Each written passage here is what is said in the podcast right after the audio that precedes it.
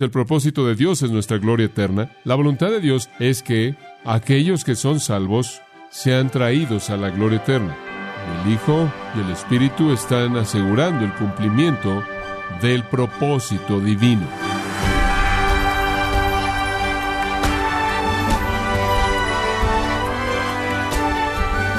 Le damos las gracias por acompañarnos en esta edición de Gracia a vosotros con el pastor John MacArthur. Puede que sepa que Dios es santo y usted un pecador, y la pena por el pecado es la muerte, y es posible que se haya arrepentido de su pecado y vino con fe a Cristo, quien pagó por sus pecados. Sin embargo, con todo eso, a veces se ha encontrado preguntando ¿Dios realmente me ha salvado para siempre? La realidad, estimado oyente, es que mientras lo que usted piensa acerca de la salvación pueda cambiar, la salvación no cambia una vez bajo el dominio de Dios, que es el título de la serie actual, con el pastor John MacArthur, en gracia a vosotros.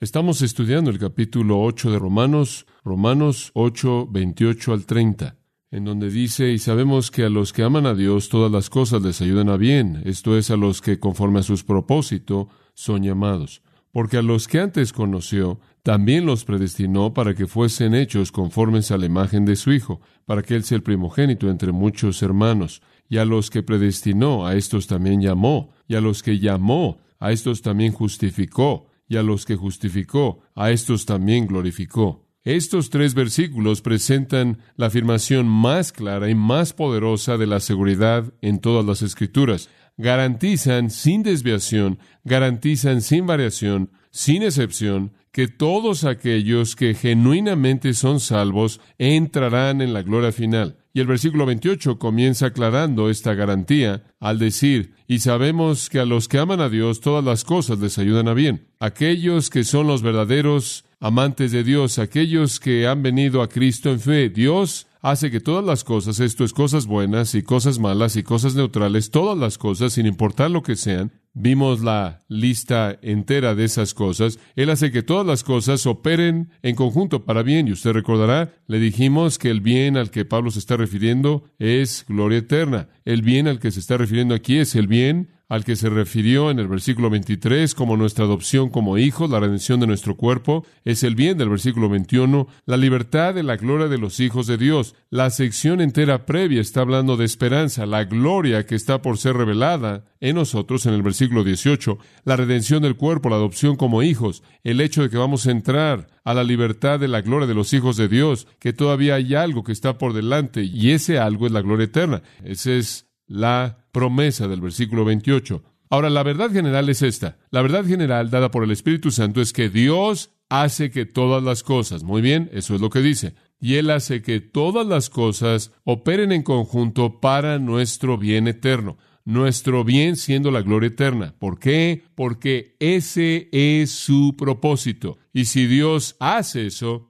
va a suceder. ¿Por qué? Versículo 31. Si Dios es por nosotros, ¿quién en el universo puede estar en contra de nosotros con éxito? Nadie, debido a que Dios es superior. Entonces estamos seguros eternamente en el propósito de Dios. Es el propósito de Dios salvarnos eternamente. Esto no solo es enseñado en el octavo capítulo de Romanos, es enseñado también en Efesios capítulo 1, en el versículo 4. Comencemos ahí. Bueno, comencemos en el versículo 3, ¿por qué no? Porque aquí es en donde todo comienza. Bendito sea el Dios y Padre de nuestro Señor Jesucristo, que nos bendijo con toda bendición espiritual en los lugares celestiales en Cristo. La fuente de toda bendición es Dios. Él nos bendice. Juan 6:37, todo lo que el Padre me da vendrá a mí. Y esa afirmación en algún punto debe estar en la mente de toda persona. Todo lo que el Padre me da vendrá a mí. En otras palabras, el asunto entero de la salvación es iniciado por la voluntad del Padre. Todo lo que el Padre me da vendrá a mí. Pasa al versículo 44. Ninguno puede venir a mí si el Padre que me envió no le trajere. Ahora observe esto. Nadie viene a menos de que el Padre que me envió lo trajere y yo haré mi mejor esfuerzo por aferrarme a él hasta el final. ¿Es eso lo que dice? No. ¿Yo qué? Yo lo resucitaré en el día postrero. Ahora, nadie se pierde en el proceso. El asunto entero de la seguridad del creyente es identificado claramente aquí. Por la voluntad de Dios, son atraídos a Cristo, quien los guarda todos y los resucita en el día postrero. De regreso al versículo 39, y esta es la voluntad del que me envió, que de todo lo que me ha dado no pierda ninguno, sino que lo resucite en el día postrero. Porque esta es la voluntad de mi Padre, que todo el que vea al Hijo y cree en Él tenga vida eterna, y yo mismo lo resucitaré en el día postrero. La voluntad de Dios es que a quien Él atrae, Cristo recibe, a quien Cristo recibe, Él guarda, y a quien Él guarda, lo resucita para gloria eterna. Esa es su voluntad. Usted se acuerda de esa sección tan notable del capítulo 17 de Juan, y le recuerdo esta sección porque es una de las verdades más magníficas que nos ayudó a entender esto. Jesús estaba tan consciente de su responsabilidad de aferrarse a los creyentes que cuando Él iba hacia la cruz, Él se dio cuenta de que iba a haber un problema. Porque iba a haber un tiempo en la cruz, ¿se acuerda cuando Él dijo, Dios mío, Dios mío, ¿por qué me has desamparado? Iba a haber un tiempo en la cruz cuando Él iba a estar espiritualmente de alguna manera aislado de Dios y Él no podía aferrarse o sostener a los suyos. Ahora eso era una preocupación para él. Entonces él ora al Padre en Juan 17 y en el versículo 11 esto es lo que él dice. Y él está viendo hacia adelante al tiempo en la cruz. Ya no estoy en el mundo, sin embargo, ellos están en el mundo y yo voy a ti, Padre Santo. Observa esto. Guárdalos en tu nombre. ¿Sabe usted lo que él realmente le está diciendo al Padre? Padre, va a haber un tiempo cuando no voy a poder aferrarme a ellos.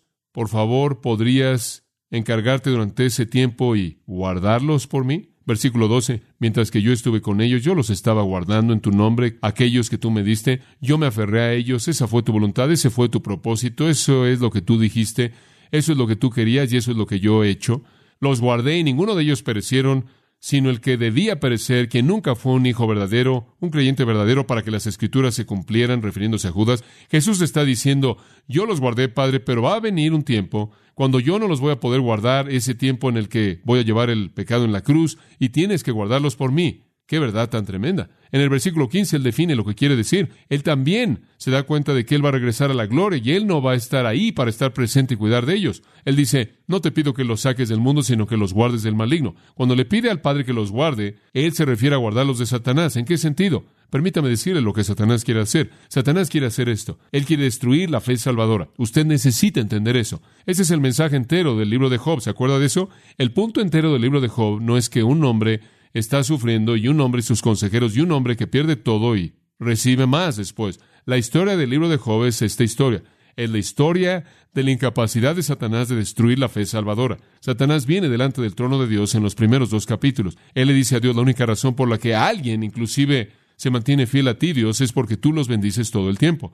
Y si tú dejas de bendecirlos y la vida fuera lo suficientemente difícil, te maldecirían. Y Dios dice, muy bien, toma Job y haz lo que quieras con él y veremos. Y Satanás ataca la vida de Job de las maneras más devastadoras que podemos imaginarnos. Él pierde todo, digo, literalmente todo, excepto su esposa, quien le dio un consejo malo, como el resto de la gente que lo rodeaba. Él pierde todos sus hijos, todos son matados, él pierde todos sus cultivos, él pierde toda su fortuna, él pierde su salud, todo menos su vida, y él quizás le hubiera gustado haber perdido eso para salir de la miseria absoluta.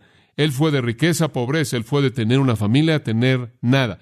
Él fue de ser un hombre de salud a ser un hombre que estaba lleno de úlceras y se estaba rascando su piel con un pedazo de barro roto en dolor y agonía totales, pero a través de todo eso nunca perdió su fe en Dios. Y el punto entero al final del libro es que él dice que es más fuerte de lo que jamás ha sido. De oídas te había oído, mas ahora te veo y me arrepiento en polvo y cenizas. Lo que sucedió fue que a través de todo este sufrimiento su fe no fracasó. De hecho, en un punto él dijo, aunque me matare, todavía confiaré en él. A través de todo el sufrimiento su fe no fracasó, fue fortalecida y Dios estaba probando el punto, la fe salvadora no puede ser destruida. Entre más fuerte sea la prueba, más fuerte la fe. Como puede ver, esa es la razón por la que Santiago dijo, tened por sumo gozo cuando os halléis en diversas pruebas, porque ese tipo de experiencia tiene un efecto positivo, ¿no es cierto? Produce paciencia y la paciencia tiene una obra perfecta. Pero Satanás quiere destruir la fe salvadora. Eso es lo que él quiere hacer. El plan del Padre no es permitirle hacer eso y el Padre dice, nunca te dejaré que seas tentado más de lo que ¿qué? puedes ser tentado, sino que siempre proveeré un camino de escape para que puedas soportarlo. El Señor nunca va a permitir que usted atraviese por algo que no puede soportar y en medio de ello siempre va a proveer un camino de escape. El Señor siempre va a proveer la fortaleza de la intercesión del Espíritu Santo, la fortaleza de la intercesión del Hijo, para asegurarse de que no importa lo que suceda, usted se ha guardado por el poder del Padre, porque ese es su propósito, ese es su plan, sin importar lo que Satanás quiera hacer. Y entonces vemos en Juan 17:15, Jesús está diciendo, simplemente protégelos del maligno. Usted está seguro, amado, porque ese es el propósito del Padre. Pero usted está seguro porque el Hijo y el Espíritu están asegurándose de que el propósito del Padre se ha cumplido y el Espíritu está constantemente, de manera incesante, intercediendo por usted desde la tierra conforme Él mora dentro de usted y el Hijo está intercediendo de manera incesante por usted en la presencia de Dios a la diestra del trono. Y en medio de los dos, usted está seguro. ¿Por qué? Versículo 24 de Juan 17, Padre, deseo que ellos a quienes tú me has dado estén en donde yo estoy. Quiero llevarlos a la gloria, tú quieres llevarlos a la gloria, quiero llevarlos a la gloria. El Espíritu Santo está gimiendo por su gloria. Vimos que en Romanos 8 cómo la creación entera está gimiendo y en segundo lugar estamos gimiendo por la redención de nuestros cuerpos. La creación entera está gimiendo por la tierra milenaria, gloriosa. Estamos gimiendo por nuestros cuerpos glorificados y el Espíritu Santo está gimiendo también por nuestra gloria eterna. El Espíritu lo quiere, el Hijo lo quiere, el Padre lo quiere. Yo quiero llevarlos a la gloria para que estén en donde yo estoy para que puedan ver mi gloria que tú me has dado. Quiero que vengan a la gloria para que puedan ver mi gloria. Ese es el plan. ¿Se acuerda que le he dicho esto en el pasado? La salvación consiste en que Dios quiere crear y redimir una humanidad, un grupo de seres humanos que puedan ir al cielo con el propósito de glorificar al Hijo, ¿verdad? Y Él dice, yo quiero que el plan se cumpla. Quiero verlos llegar hasta la gloria para que vean mi gloria, la gloria que tú me has dado porque tú me amaste antes de la fundación del mundo. Antes de la fundación del mundo, recuerde, el Padre, debido a su amor por el Hijo, le dijo, voy a darte una humanidad redimida, te los voy a dar hasta la gloria. Van a llegar a la gloria con el propósito expreso de alabar y glorificar tu gran nombre. Esa fue la manera en la que el Padre expresó su amor al Hijo al darle una humanidad redimida, y el plan del Padre fue escoger quiénes serían salvarlos, y entonces el Hijo iba a proveer el sacrificio para esa salvación, y el Hijo y el Espíritu en una obra intercesora, mediante la cual guardan esas personas, las mantienen seguras y las llevan hasta la gloria. Y Jesús hizo su parte, está haciendo su parte como también el espíritu y el propósito de Dios permanecerá. Entonces, como puede ver, ahora regresemos a Romanos capítulo 8, usted ve la afirmación maravillosa en Romanos 8, conforme a su propósito son llamados. Esa frase abre todo, eso abre todo y después el versículo 29, porque a los que antes conoció también los predestinó para que fuesen conformados a la imagen de su Hijo. Escuche, Él no lo predestinó para el comienzo de su salvación, sino para el fin de la misma, lo cual es ser conformado a la imagen de su Hijo. Cuando estemos finalmente en la gloria, seremos como Jesucristo y hablaremos más de eso conforme avanzamos por esto. Ahora, conforme vemos estos dos versículos, quiero que veamos tan solo dos puntos por tan solo unos cuantos más minutos y después terminaremos la próxima vez. Pero quiero que veamos el propósito de la salvación y el progreso de la misma. Muy bien, el propósito de la salvación y el progreso de la salvación. Hay una afirmación clara del propósito de la salvación, y está ahí en el versículo 29. Él nos predestinó para ser conformados a la imagen de su Hijo, para que Él sea el primogénito entre muchos hermanos. El propósito de la salvación, odio sorprenderlos demasiado, pero el propósito de la salvación no fue primordialmente para usted. El propósito de la salvación no fue primordialmente librarlo del infierno y llevarlo al cielo para que usted simplemente se pudiera sentar en una nube y tocar un arpa y disfrutar de un gran tiempo por toda la eternidad. Eso en cierta manera es un beneficio secundario y corolario. El propósito de la salvación no fue para que usted pudiera ir al cielo y vivir en alguna mansión allá arriba, como a la gente le gusta pensar en Juan 14. El propósito no fue para que usted pudiera caminar por la Nueva Jerusalén, esta ciudad en forma de cubo transparente, de oro, con joyas. El propósito de su salvación no fue para ser una persona perfecta, que pudiera vivir para siempre en la bendición eterna del cielo, en un gozo consumado, inmitigado, interminable. No, el propósito de su salvación fue para que usted fuera conformado a la imagen de su Hijo. Bueno, ¿qué significa eso? Bueno, el plan de Dios en la salvación fue que los salvos fueran como el Hijo, hacer que los salvos fueran como Cristo. El perdón de pecados, ese es un beneficio maravilloso. El quitar la culpabilidad, el conceder paz y gozo y amor y todo eso, todo eso es parte de la realidad de la salvación, pero la meta es hacerlo como Jesucristo. Y la salvación, escuche con atención, para que sea salvación no puede quedarse corta de eso. De lo contrario, no es la salvación que Dios planeó. ¿Entendido? No puede simplemente terminar con llamado, que Dios simplemente llama y después espera. No puede terminar con justificación. Él justifica, pero nunca va más allá de eso y Él en cierta manera espera que llegue a la gloria. No, el plan de Dios, el propósito de Dios, el beneplácito de su voluntad es que seamos llevados hasta la gloria y después esta gran frase, conformados a la imagen de su Hijo. Hemos sido salvos en esperanza, dice ahí atrás en el versículo 17, 19 y 21. Y la esperanza en la que hemos sido salvos es que algún día seremos como Cristo. Ahora veamos esa frase para ser conformados. Literalmente significa traer la misma forma con. Esto realmente es inconcebible, pero este es el plan de Dios. Filipenses 3, 20, escuche, porque nuestra ciudadanía está en los cielos, de donde también esperamos al Salvador, el Señor Jesucristo. Escuche esto, el cual transformará el cuerpo de la humillación nuestra en conformidad al cuerpo de la gloria suya. ¿Cómo es posible que Él va a hacer eso? por el poder que Él tiene inclusive para sujetar todas las cosas a sí mismo. Dice usted, ¿cómo es posible que Él va a hacer eso? La gente me hace las preguntas más simpáticas. Me dicen, bueno, estoy un poco preocupado por la cremación porque cómo es que el Señor va a encontrar todos los pedazos al final para que Él me pueda dar el cuerpo glorificado. No se preocupen, no se preocupen. Si usted no es cremado, si usted se queda en la tumba por un buen tiempo y usted va a tener el mismo problema porque hay desintegración. Como puede ver, es el mismo poder como Filipenses 3 dice, es por el mismo poder que Él ejerce sobre todo en el universo. Él creó el universo entero de qué? De nada. Él va a tener que concedernos una forma como el cuerpo glorioso de Jesucristo. ¿Dice usted qué significa eso? Vamos a vernos como Él y de 33 años de edad y tener cabello que nos llegue al hombro y una barba? No, está hablando de su santidad, su condición de ser irreprensible, su justicia, su perfección espiritual.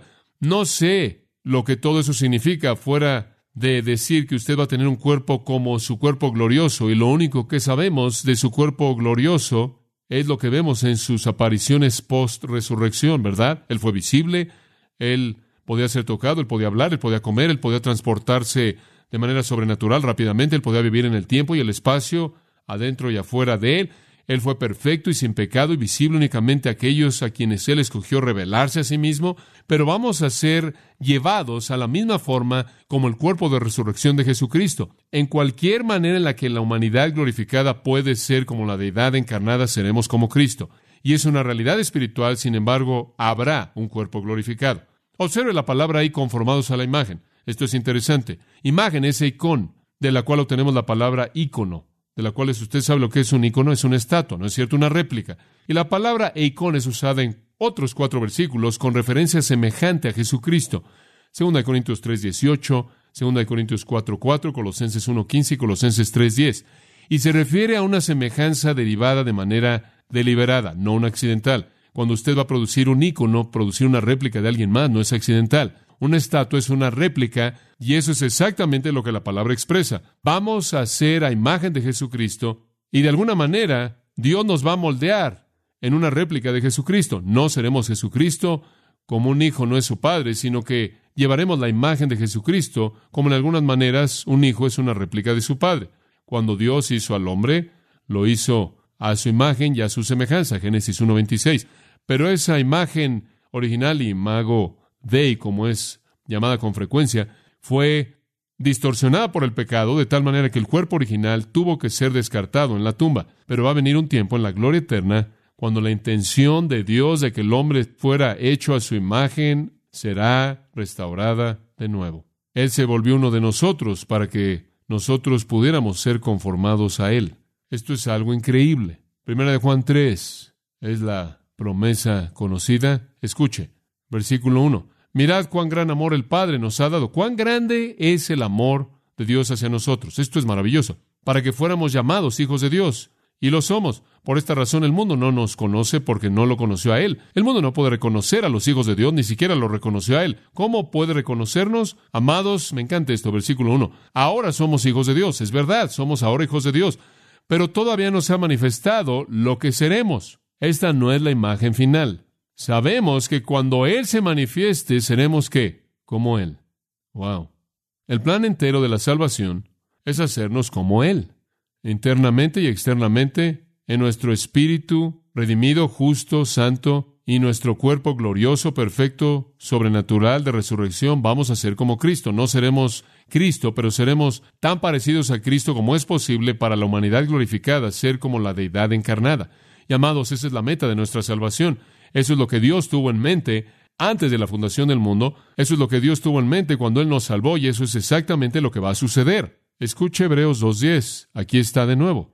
Es Cristo por medio de quién son todas las cosas. Me encanta esta frase a la mitad del versículo 10. En llevar a muchos hijos a la gloria. Como puede ver, de nuevo ese es el punto. El punto es que Él trae a sus hijos a la gloria para perfeccionar al autor de su salvación. Si Cristo no trae a muchos hijos a la gloria, si Él no nos lleva hasta la gloria, entonces Él no es el autor perfecto de nuestra salvación. El propósito definitivo entonces para nosotros es ser glorificados. Pero ¿por qué quiere Él esto? Hay una razón inclusive para eso. Hay una razón y un motivo detrás de eso, de regreso al versículo 29. Para que Él sea el primogénito entre muchos hermanos. ¿Por qué nos quiere hacernos como Cristo? Para que haya muchos hermanos entre los cuales Cristo sea el primogénito. Primogénito es la palabra protótocos y significa el primordial, no en cronología. Significa el primordial. Siempre fue el que era el hijo más notable, el que heredaba todo, el que tenía los derechos y privilegios y honores, es la posición de preeminencia. Como puede ver, Dios tuvo un plan y el plan fue que Él congregara en torno a Cristo una humanidad redimida, hecha a su imagen, que lo viera como el preeminente y de esta manera por los siglos de los siglos lo alabaran y lo honraran y glorificaran su nombre y esa es la razón por la que fuimos salvos. ¿Por qué necesitamos ser como Él? Porque eso nos permite no solo alabar y honrar su nombre, por lo que reconocemos que Él es, sino para reflejar eso a través de nuestra semejanza a Él. Simplemente es otra manera de manifestar su preeminencia. Como puede ver, el fin definitivo de la salvación es la gloria del Hijo. Y la gloria del Hijo llama que su preeminencia entre una humanidad redimida entera, quien verá su preeminencia y por los siglos de los siglos lo glorificará. El objetivo definitivo en, en hacernos a su imagen es que Él sea el más glorioso entre muchos que son gloriosos.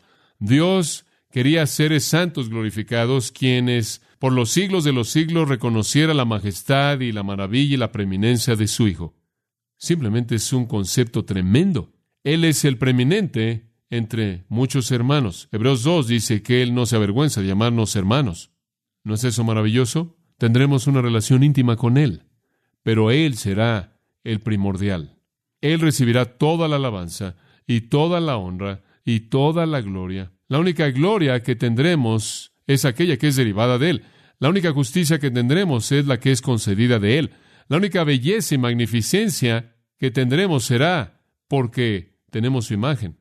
Es algo sorprendente, Pablo dijo, que Dios me apartó inclusive desde el vientre de mi madre y me llamó mediante su gracia y Él me llamó para alcanzar este gran fin. Esa es la razón por la que Pablo le dijo a los Gálatas, no estoy satisfecho hasta que Cristo sea formado completamente en ustedes. David lo dijo así, solo estaré satisfecho cuando despierte a tu semejanza.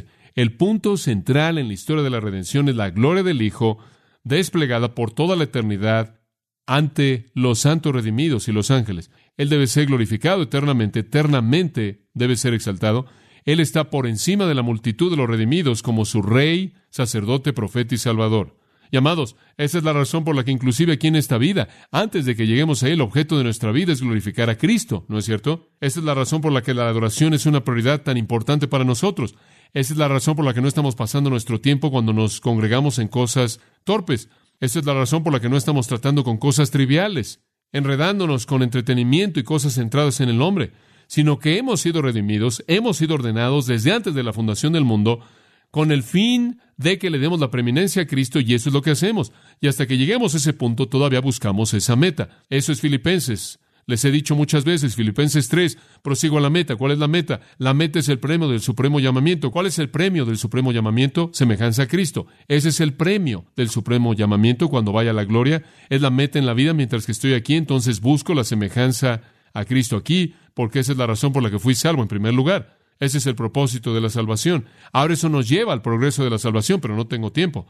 Entonces haremos eso la próxima vez. ¿Cómo es que Dios nos lleva a cumplir este propósito? Y el progreso lo vamos a ver en las palabras antes conoció, predestinó, llamó, justificó y glorificó. Y guardaremos eso para la próxima vez. Padre, estamos tan agradecidos por la manera maravillosa en la que tu gracia continúa transformando vidas. Estamos tan agradecidos por la palabra, la verdad, la palabra viva que desafía tan poderosamente, convence de pecado, instruye y ordena nuestras vidas.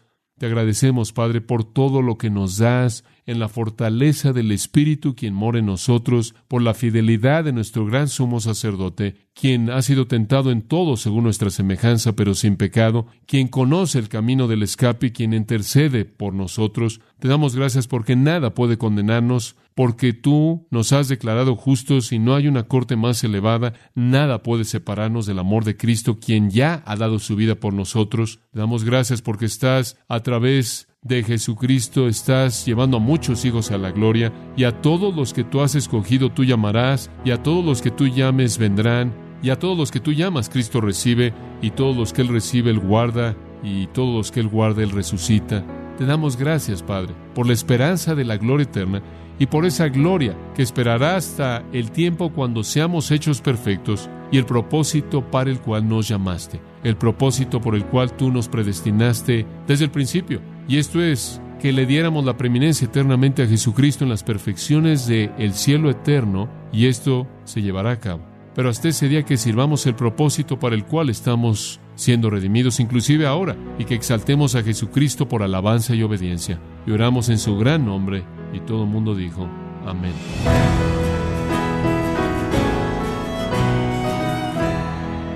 Hemos estado escuchando al pastor John MacArthur en la serie titulada El dominio de Dios en gracia a vosotros. Estimado oyente, recuerde que tenemos a su disposición el folleto La seguridad del creyente, escrito por John MacArthur, y puede obtener su copia en gracia.org o en su librería cristiana más cercana. Recuerde, estimado oyente, que puede descargar en audio transcripción gratuitamente los sermones de esta serie El dominio de Dios, así como todos aquellos que he escuchado en días, semanas o meses anteriores en gracia.org. Si tiene alguna pregunta o desea conocer más de nuestro ministerio, como son todos los libros del pastor John MacArthur en español, o los sermones en CD que también usted puede adquirir, escríbanos y por favor mencione la estación de radio por medio de la cual usted nos escucha en gracia a vosotros. Es importante conocer no solo el país y ciudad de donde usted nos escucha, sino también la radio. Para quienes contactan nuestro ministerio por primera vez, pueden solicitar una copia del mensaje de promoción sin costo alguno, un mensaje por oyente únicamente. Si usted vive en los Estados Unidos o Puerto Rico, escríbanos a Gracia Vosotros, P.O. Box 4000, Panorama City, California 91412. O puede escribirnos a través del siguiente correo electrónico radio arroba. En nombre del pastor John MacArthur, de nuestro productor David Torres y del personal, le damos las gracias, invitándole para que nos acompañe en la próxima edición y así juntos continuar desatando la verdad de Dios un versículo a la vez, en gracia a vosotros.